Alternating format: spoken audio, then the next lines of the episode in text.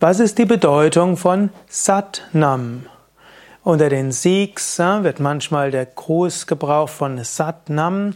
Unter den Sikhs wird manchmal Satnam als Mantra verwendet. Und auch in der Tradition des Kundalini Yoga, in der Tradition von Yogi Bhajan wird oft mit Satnam verwendet.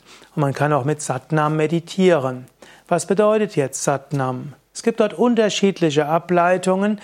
Satnam ist ein Begriff aus dem Punjabi und ich leite es jetzt mal von Sanskrit her. Sat heißt Wahrheit und Nam kommt von Nama und Nama bedeutet Name. Satnam ist also die, der Name der Wahrheit, der Name, der zur höchsten Wahrheit führt.